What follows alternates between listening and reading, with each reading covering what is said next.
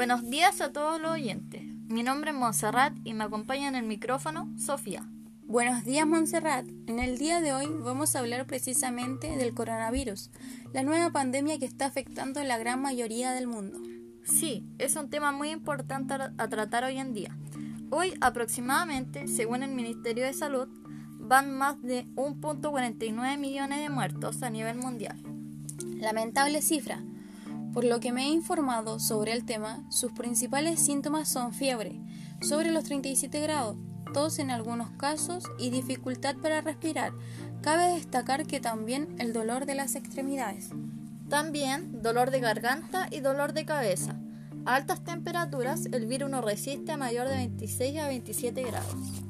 Un buen tips es tomar infusiones calientes. Durante el contagio se hace una cuarentena de 14 días. También es necesario tomar una distancia de al menos 2 metros si es que estás contagiado, si no, solo un metro de distancia. Es totalmente obligatorio el uso de la mascarilla en lugares públicos. Si es necesario también tener un alcohol gel personal. Sí, es totalmente necesario.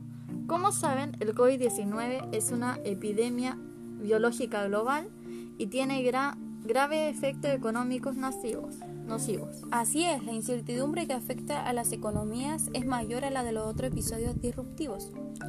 ¿Tienes alguna idea desde cuándo no se registraba una recesión tan grande? Si bien recuerdo, la pandemia actualmente superó la del año 1980. Les mencionaremos los tres aspectos más importantes. El número uno son los menores flujos de comercio, es decir, de los intercambios de bienes y servicios de Chile con el mundo, caerán fuertemente. Otro punto importante es el deterioro en las condiciones financieras, es decir, el acceso al financiamiento externo para los gobiernos y grandes empresas se encarecerán. Cabe destacar que las expectativas de las empresas y de las personas caerán afectando decisiones de inversión y de consumo. Otro efecto que trae el COVID es una mayor rigurosidad y duración de las medidas de aislamiento social, ya que profundiza la caída de la actividad. ¿Qué, ¿Qué, crees tú al respecto?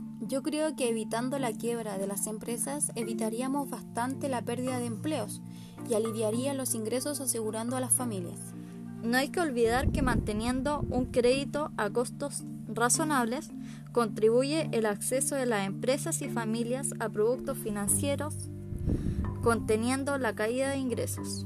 Bueno gente, gracias por escuchar nuestro